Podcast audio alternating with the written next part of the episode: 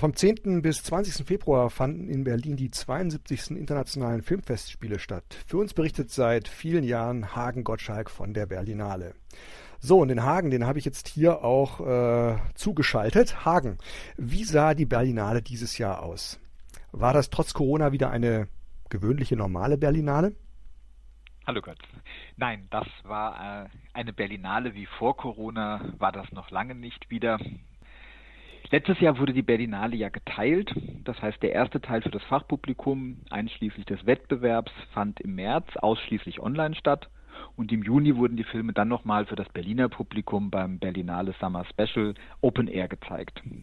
Dieses Jahr ist die Berlinale wieder an ihren angestammten Platz im kalten und nassen Februar zurückgekehrt und zumindest größtenteils auch wieder in die Kinos.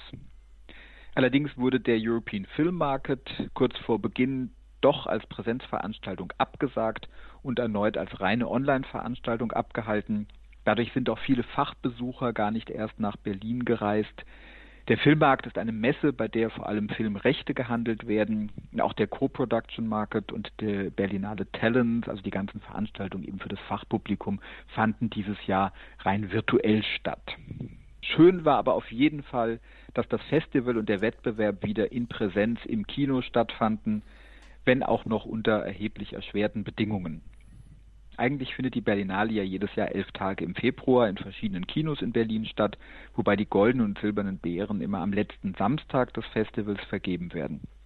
Und der letzte Tag des Festivals, der Sonntag, ist dann traditionell der sogenannte Publikumstag, für den akkreditierte Fachbesucher keine bzw. nur sehr eingeschränkt Karten bekommen und der dem Berliner Publikum vorbehalten ist. Wobei das Besondere an der Berlinale eigentlich ist, dass sie insgesamt ein Publikumsfestival ist. Das heißt, jeder kann sich gemeinsam mit dem Fachpublikum zusammen die Filme die Woche über in den Kinos anschauen, kann sich Karten für die Vorstellungen kaufen. Das ist wirklich auch eine besondere Erfahrung, halt gemeinsam mit dem Publikum und dem Fachpublikum, den Filmemachern zusammen in den Kinos zu sitzen.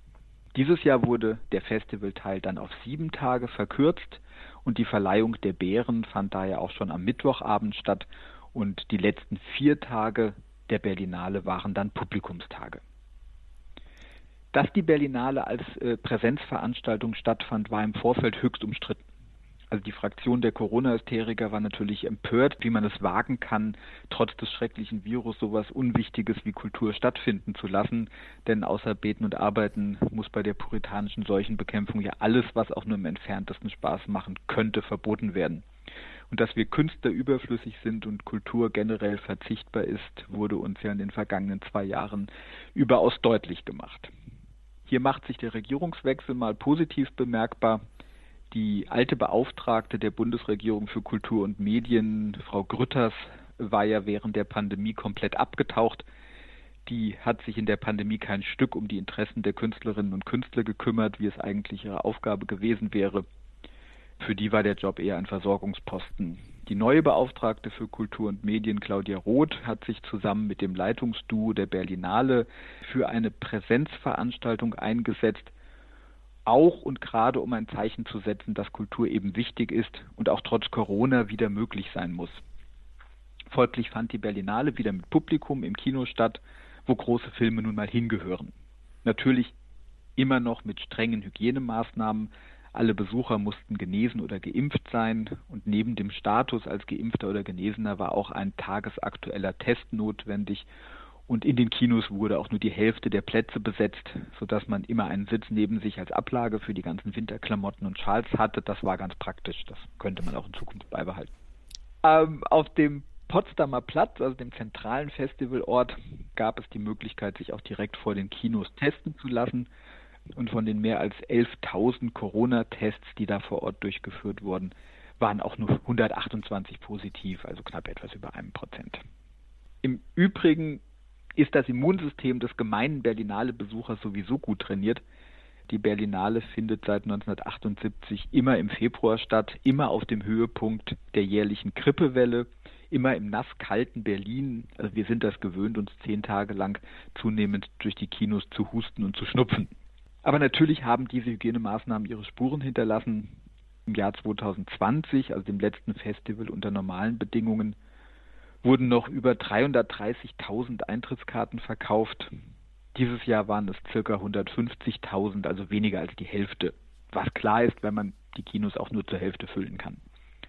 Aber auch bei den Fachbesuchern hat die Entscheidung, den Filmmarkt und den Co-Production-Markt wieder virtuell abzuhalten, sicherlich dazu geführt, dass einige nicht angereist sind, zumal man ja auch nie weiß, wann Herr Lauterbach oder Herr Wiele uns mal wieder über Nacht mit irgendeiner erratischen Verordnung überraschen. Trotz der erschwerten Bedingungen war es ganz wunderbar, Filme wieder gemeinsam auf einer großen Leinwand im Kino genießen zu können und sich, wenn auch weniger als in normalen Jahren, mit Kollegen und dem Fachpublikum austauschen zu können. Vor allem die Gespräche mit den Filmteams nach den Vorstellungen in den Kinos hatte ich im vergangenen Jahr vermisst und es war schön, dass die Filmemacher dieses Jahr wieder vor Ort waren und ihre Filme vorstellen konnten. Diese Gespräche eröffnen immer noch mal ganz neue Aspekte zu den gesehenen Filmen. Und es ist beeindruckend, was das Team der Berlinale in den vergangenen zwei Jahren geleistet hat. Die Berlinale wurde ja quasi viermal organisiert. Erst als Präsenzveranstaltung für 2020, dann als klar war, dass das nicht geht, nochmal als Online-Version im März letzten Jahres, dann als Open-Air-Version im Sommer. Und auch dieses Jahr wurden mehrere Szenarien parallel vorbereitet, denn es war ja bis kurz vor dem Festival nicht klar, welche Verordnungen nun bis zum Festivalbeginn noch so veröffentlicht werden. Das war schon eine beachtliche organisatorische Leistung und es hat toll geklappt. Und ich bin froh, dass es auch keine größere Anzahl an positiven Tests gab, die den Hysterikern wieder Munition geliefert hätten, Kulturveranstaltungen weiterhin zu verbieten. Insofern ein großes Lob an das ganze Team der Berlinale. Ja, vielen Dank. Dann sind wir mal über die Rahmenbedingungen im Bilde und können uns mit dem Programm beschäftigen. Äh, wie sah das in diesem Jahr aus? War das ein typisches Berlinale-Programm? Es war dieses Jahr ein etwas kleineres Programm als sonst bei äh, einer Berlinale. Insgesamt wurden 256 Filme gezeigt davon 50 Dokumentationen und 69 Kurzfilme. Zum Vergleich 2020 bei der letzten Berlinale ohne Corona wurden 341 Filme gezeigt. Also dieses Jahr etwa 25 Prozent weniger Filme. Aber im Vergleich zu letztem Jahr wieder eine deutliche Steigerung. 2021 wurden ja nur ca. 130 Filme gezeigt, also nur etwa die Hälfte von dem diesjährigen Programm. Okay, dann kommen wir jetzt ganz speziell mal zu den queeren Filmen, denn darum soll es ja heute vor allen Dingen gehen. Äh, queere Filme, die im Berlinale-Programm liefen. Und äh, über den Teddy kannst du vielleicht auch noch das eine oder andere sagen, dem Preis für den besten queeren Film auf der Berlinale. Dieses Jahr liefen zwölf Spielfilme, zehn Dokumentationen, 14 Kurzfilme und eine Serie mit mehr oder weniger schwulen, lesbischen oder transidentischen Themen im offiziellen Programm der Berlinale und kommen damit für den Teddy in Frage, den Preis für den besten queeren Film auf der Berlinale. Insgesamt also 36 Filme und eine Serie und damit in etwa so viele Filme wie in den Jahren vor Corona und im Verhältnis zum Gesamtprogramm ist damit der Anteil der queeren Filme auf der Berlinale sogar etwas gestiegen. Thematisch war die Auswahl der Filme wieder angenehm vielfältig. Das ganze Spektrum queerer Themen war in den Filmen vertreten. Nicht nur schwule Männer und lesbische Frauen sind als Figuren in den Filmen präsent, sondern auch alle Formen von bi-, trans- und intersexuellen Menschen sind immer wieder und waren auch dieses Jahr selbstverständlich Teil des Programms. Auch dieses Jahr waren wieder queere Filme fast aus der ganzen Welt zu sehen. Filme aus Lateinamerika, aus Asien, aus den USA und Kanada und auch viele europäische Filme waren im Teddy-Programm vertreten. Und auch wenn in den vergangenen Jahren immer mehr Filmemacher aus allen Regionen der Welt dazukommen, ist die Situation gerade in Osteuropa, Russland, Afrika und der arabischen Welt für schwule, lesben und transidentische Menschen immer noch sehr gefährlich und entsprechend selten schaffen es queere Filme aus diesen Teilen der Welt gegen alle Widerstände produziert und auf der Berlinale gezeigt zu werden. Dieses Jahr waren leider gar keine Beiträge aus Osteuropa, aus Russland, aus den arabischen Ländern oder aus Afrika vertreten. Gerade deswegen ist es umso wichtiger, dass in den queeren Filmen auf der Berlinale das Leben von schwulen, lesben, trans- und intersexuellen sowie queeren Menschen thematisiert wird und dabei nicht nur auf Missstände aufmerksam gemacht wird, sondern auch immer wieder positive Visionen und Identifikationsfiguren dem Publikum gezeigt werden, damit diese Themen irgendwann mal auf der ganzen Welt so selbstverständlich werden, wie sie es eigentlich längst sein sollten. Und damit wären wir dann auch schon beim Teddy, dem queeren Filmpreis auf der Berlinale. Vielleicht kannst du uns noch mal kurz erklären, was ist die Bedeutung des Teddys? Ja, neben den offiziellen Preisen, also den goldenen und silbernen Bären, tummeln sich noch circa 20 Preise auf der Berlinale. Das reicht vom Friedensfilmpreis bis zum Filmpreis von Amnesty International. Und einer dieser Nebenpreise ist der kuschelige kleine Bruder der goldenen und silbernen Bären, der Teddy. Der Preis für die besten Filme auf der Berlinale, die in einem schwulen, lesbischen oder transidentischen Kontext stehen und der dieses Jahr zum 36. Mal verliehen wird.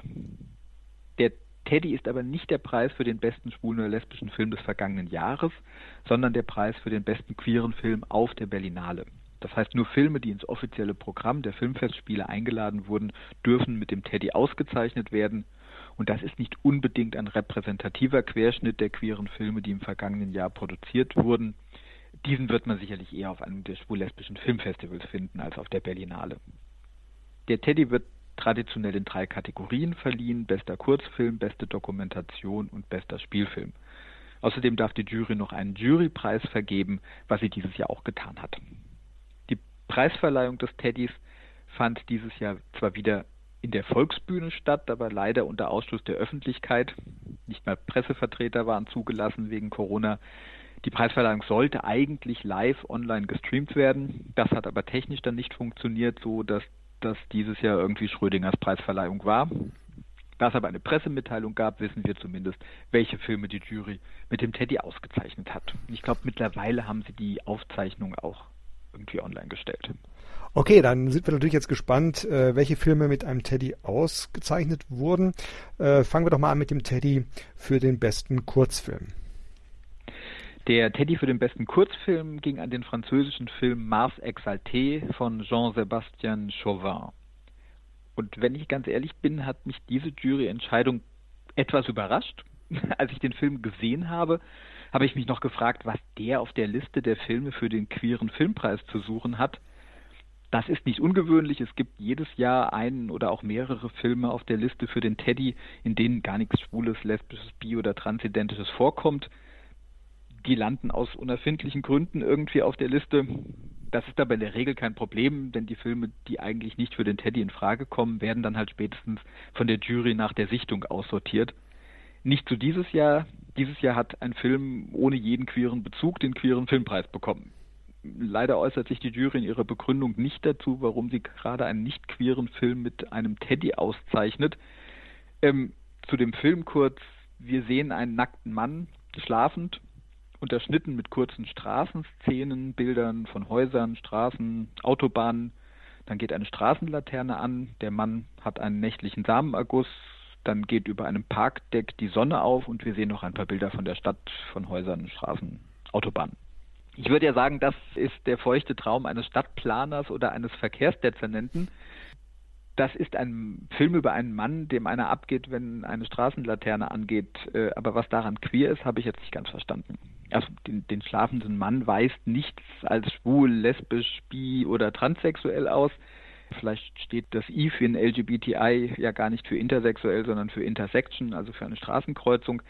Vielleicht geht es bei LGBTI auch um das Recht von Schwulen und Lesben äh, im Straßenverkehr. Ich habe da offensichtlich immer was falsch verstanden.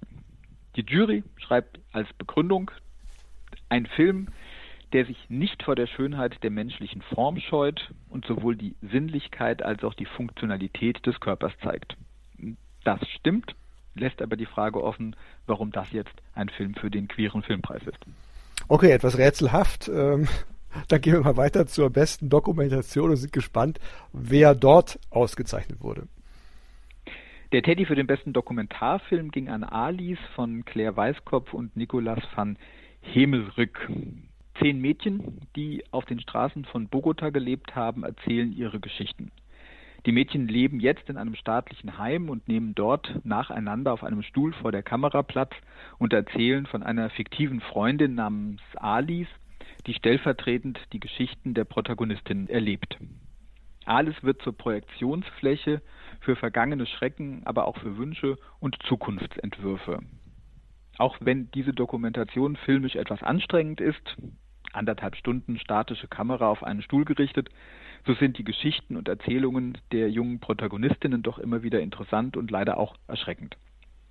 Die Jury schreibt in ihrer Begründung für den Teddy Award über den Film, Der Film zeigt Erinnerungen, Kämpfe und Hoffnungen mit Leichtigkeit und Sorgfalt und ist eine wunderbare Hommage an die Wahrheiten, sei es über ihre Identitäten oder ihre Realitäten.